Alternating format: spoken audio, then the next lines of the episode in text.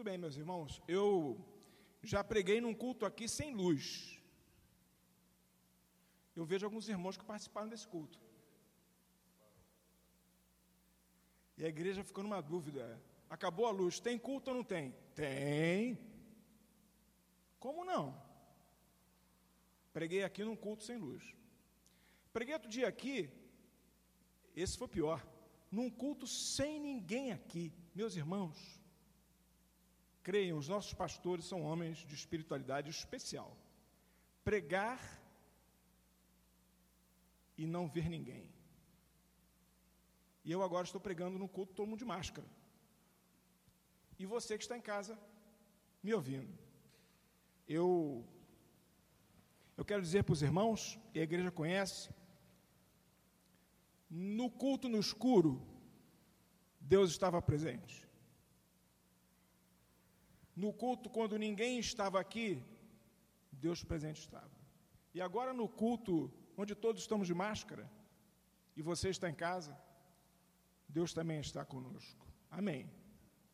Gente esquisita, esse povo crente, acredita que pode encontrar esperança onde ninguém consegue esperar e verificar e enxergar o, o futuro.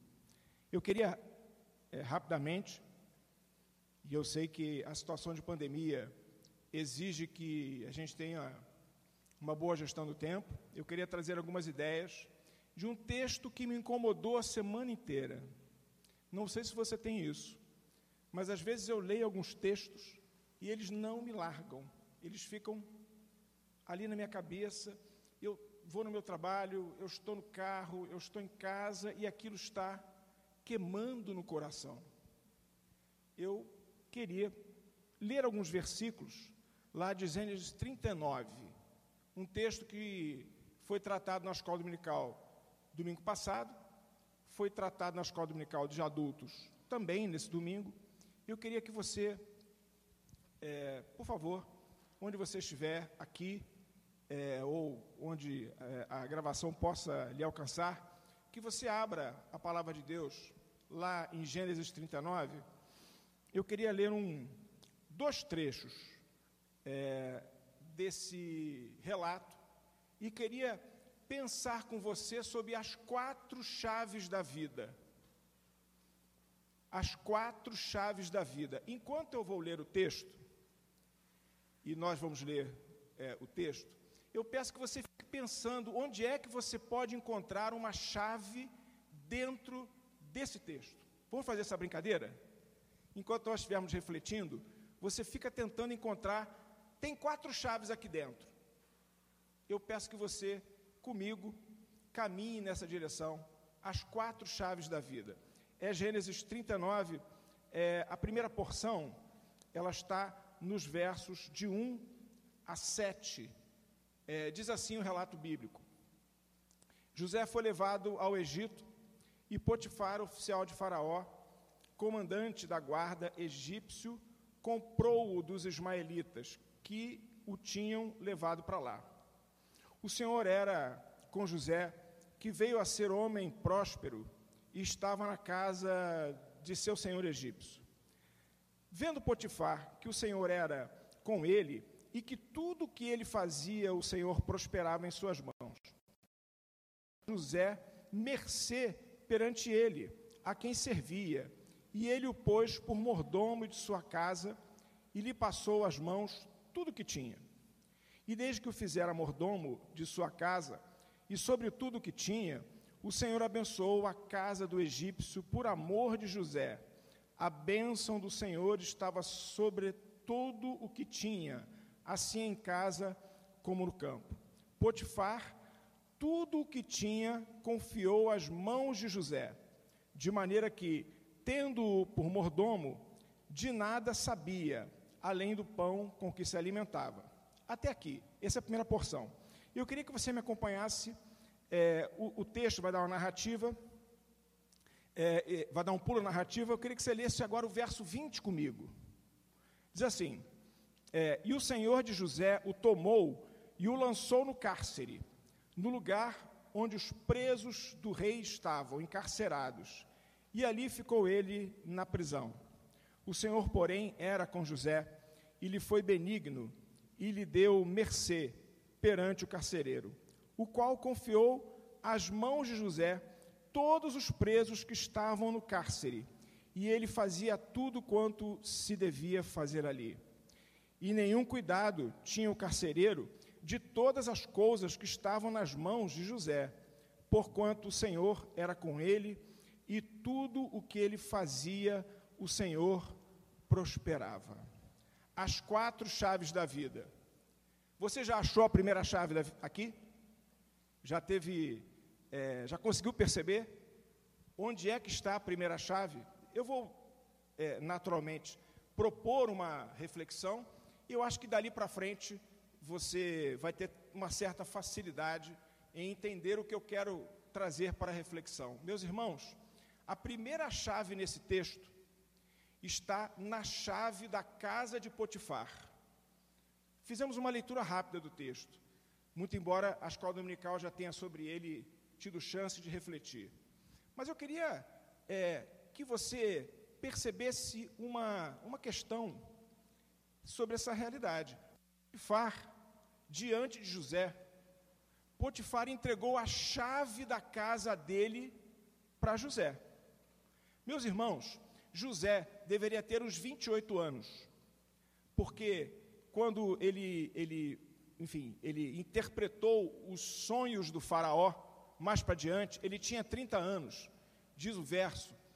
Ora, ele ficou preso dois anos, daqui a pouco a gente vai falar sobre isso, o que implica dizer que José tinha 28 anos de idade, mais ou menos, 27, 28, por aí.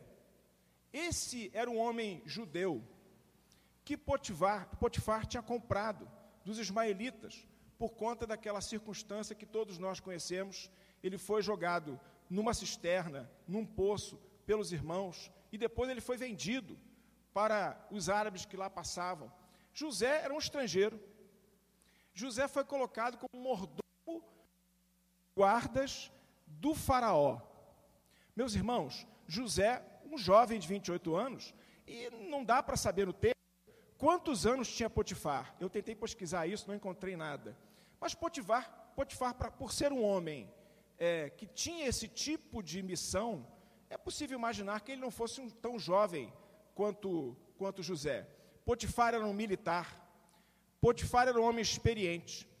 Potifar era um homem que vivia da questão de ser o líder é, militar, portanto, um homem que entende como funcionam as relações humanas, Potifar pegou a chave da casa dele e entregou na mão desse estrangeiro.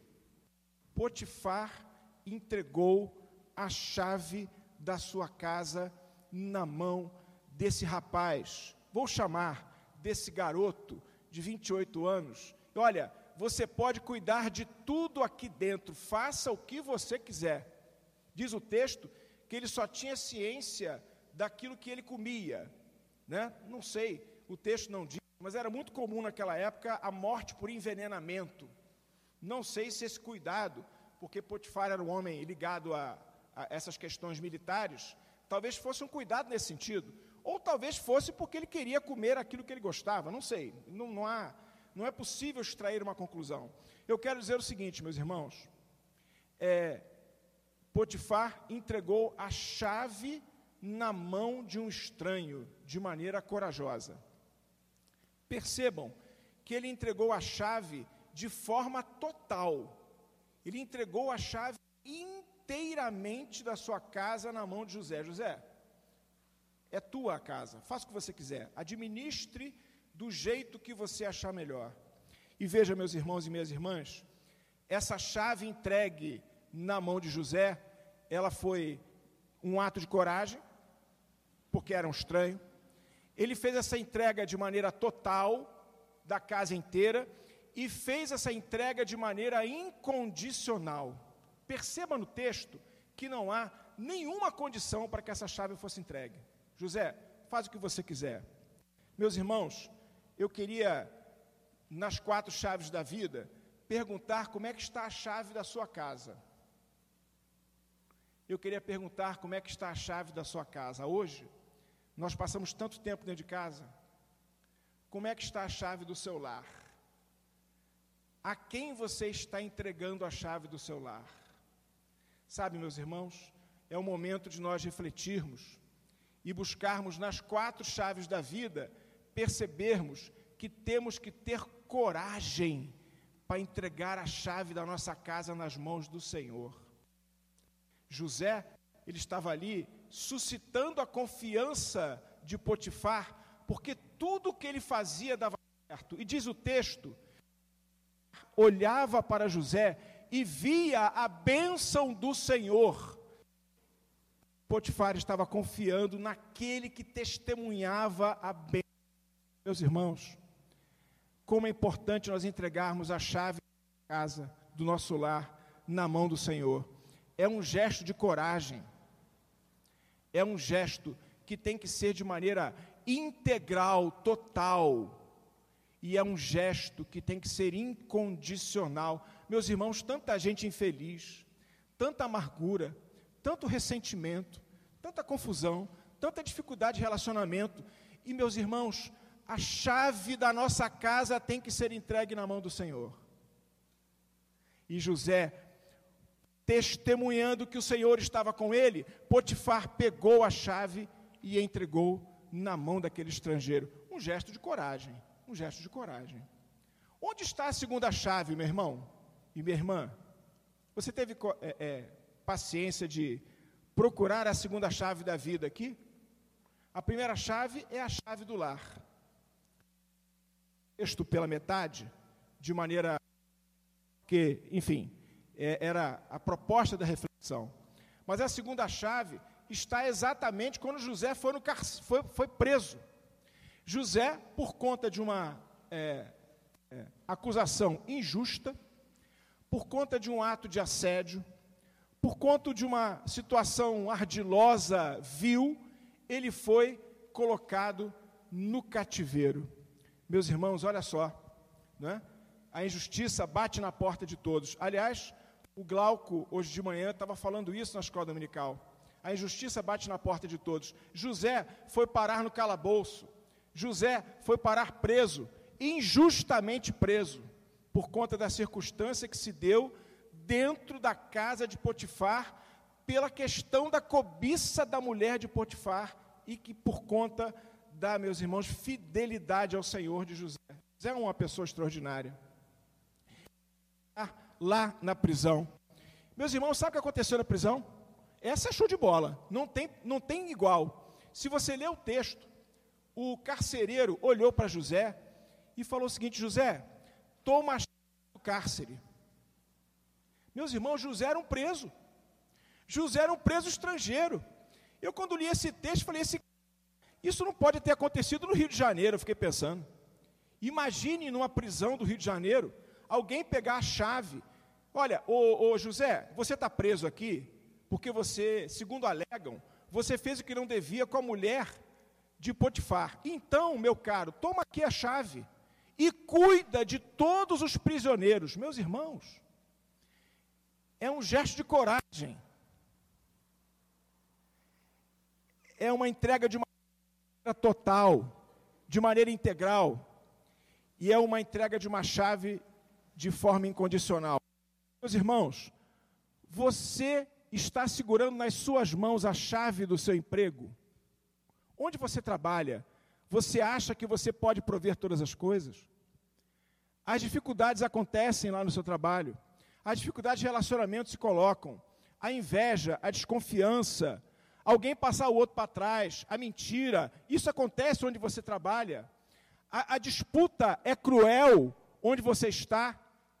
Meus irmãos, o carcereiro, ele entregou na mão de José a chave do seu trabalho. Ele era o carcereiro.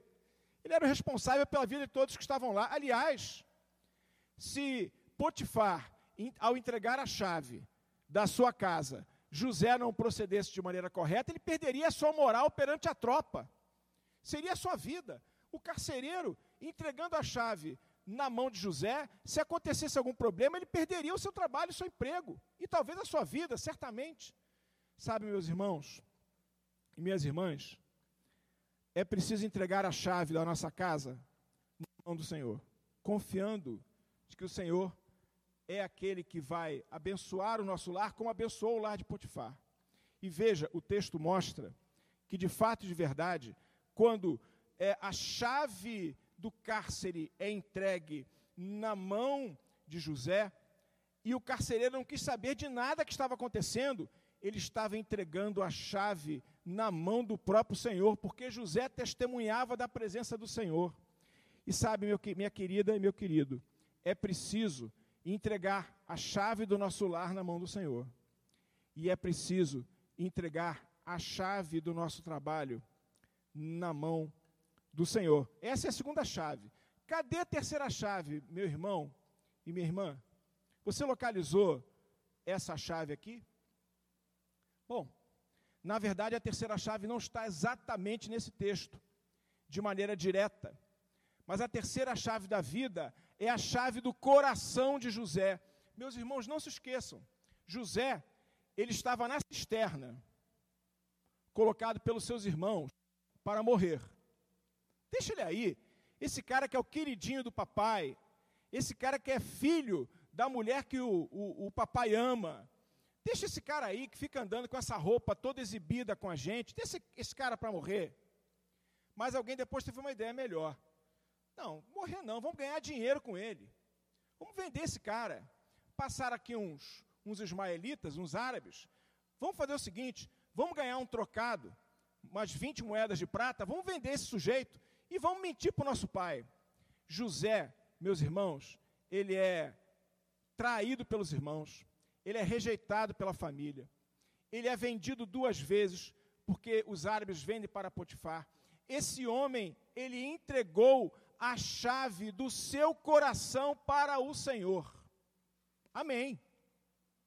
Ele entregou a chave da sua vida para o seu Senhor, porque quando ele estava na cisterna, daqui a um pouco, e isso não foi imediatamente, ele estava na casa de Potifar, meus irmãos, na bênção, naquele lugar maravilhoso. E isso porque ele entregou a chave da sua vida na mão do seu Senhor. Um ato de coragem, um ato de entrega total e um ato de entrega incondicional. Ah, mas o, o Eduardo, me diz uma coisa: o texto termina ruim, porque ele termina preso, ele termina lá no cárcere ele termina acusado falsamente e injustamente. E isso, para aqueles que pregam a teoria da prosperidade, é um problema. Porque, meus irmãos, aquele que é fiel ao Senhor sofre, aquele que serve ao Senhor, ele é perseguido. Aquele que não se afasta da palavra de Deus, aquele que entrega a chave do seu coração nas mãos do Senhor, ele enfrenta, meus irmãos, o pecado do mundo. Mas, meus irmãos, José, ao entregar a chave da sua vida, a chave do seu coração na mão do seu Senhor, ele nos ensina, meus irmãos, que podemos estar, e talvez seja o seu momento, lá na cisterna, lá no poço, podemos estar vivendo o momento dos prazeres e do conforto da casa de Potifar, ou podemos estar presos injustamente, meus irmãos, em lugar desse, nenhum desses aí ele deixou de ser uma bênção. Em nenhuma dessas circunstâncias ele esqueceu de que o Senhor era dono da chave do seu coração e que Deus era dono da chave do seu destino e da sua trajetória. Eu queria falar da quarta chave. Eu sei que eu já é, me estendo além do que seria razoável, mas eu queria dizer o seguinte: a primeira chave é a chave da família, é a chave do lar. Entregue, meus irmãos, a chave da sua casa na mão do Senhor. Entregue de maneira corajosa, entregue de maneira total e entregue de maneira incondicional. O seu trabalho, meu irmão e minha irmã, entregue a chave do seu trabalho na mão do Senhor. Entregue de maneira corajosa, entregue de maneira total entregue de maneira incondicional. Ah, meus irmãos, faça que nem José, entregue o seu coração na mão do Senhor, porque isso não vai impedir que os poços aconteçam, que a cisterna esteja presente. Isso não vai, não vai impedir que, eventualmente, você esteja num momento bom. Amém. Mas isso não vai te livrar das injustiças, que às vezes são cruéis. Mas, meus irmãos, entregar o nosso, a chave do nosso coração nas mãos do Senhor de maneira corajosa, de maneira total e de maneira incondicional, é a certeza de que nós não caminhamos sozinhos nessa trajetória. A quarta chave, a quarta chave, meus irmãos, não está no texto. A quarta chave está aqui. A quarta chave da vida está aqui. Você que está me ouvindo de máscara, você que está em casa e que participa desse culto, a quarta chave é daqueles que olham para a mesa do Senhor, que oram, olham para essa libertação que a morte e a ressurreição do Senhor nos trouxe. A quarta chave depende, meus irmãos, da sua decisão. A quarta chave da vida depende de você viver esse momento de pandemia, desse momento de dificuldades, desse momento de desafios, a quarta chave da vida, meus irmãos, é para ser vivida na plenitude nesse momento. Meu irmão e minha irmã, não perca a chance que esse culto está te dando de você entregar a chave do seu destino, de você entregar a chave do seu coração nas mãos do Senhor. O sacrifício do Senhor está aqui. A libertação do pecado está aqui. O aspecto comunitário que a bênção do Senhor nos traz está aqui eu queria fazer um desafio para você. Que você faça que nem o coro Marcelo Ganter. Toma o meu coração. Alguém completa? E toda a minha alma, eu vivo só para ti. Sempre que eu respirar, cada vez que eu acordar, faz o teu querer em mim. Meus irmãos, gente que entrega a sua chave na mão do Senhor. Porque, na verdade, meus irmãos, toda essa reflexão, reverendo Cid, tem um equívoco teológico. Desculpem, é, a chave não é nossa. Nós não podemos entregar o que nosso não é. A chave é do Senhor. Reconheça que você é obra do Senhor. Reconheça que Deus te amou primeiro. Reconheça que esse sacrifício te liberta e, meus irmãos, entregue as quatro chaves da vida na mão do seu Senhor. Mas, presbítero Eduardo, é, essa história termina com José preso, não termina? Não termina com José preso? Mas eu convido você a ser um dos 100 amigos da Bíblia. Se você quer saber como termina essa história, acompanhe a nossa escola dominical. Acesse lá a classe de adultos, nós estamos com uma campanha: 100 amigos da Bíblia. Se você quer saber o que acontece com aqueles que entregam a chave da vida, da sua vida na mão do Senhor, acompanhe lá a nossa escola dominical. Que Deus te abençoe. Que essa palavra te faça bem. Que estar aqui, meus irmãos, nessa circunstância, possa ser aquilo que nós temos certeza pela bênção do Senhor. É aquilo que nos faz nação santa, sacerdócio real, povo de exclusiva propriedade de Deus. Que Deus a quem abençoe a igreja presente e a igreja que está nos ouvindo presentemente através da mídia eletrônica. Que Deus fale ao teu coração que essa palavra te abençoe. Amém.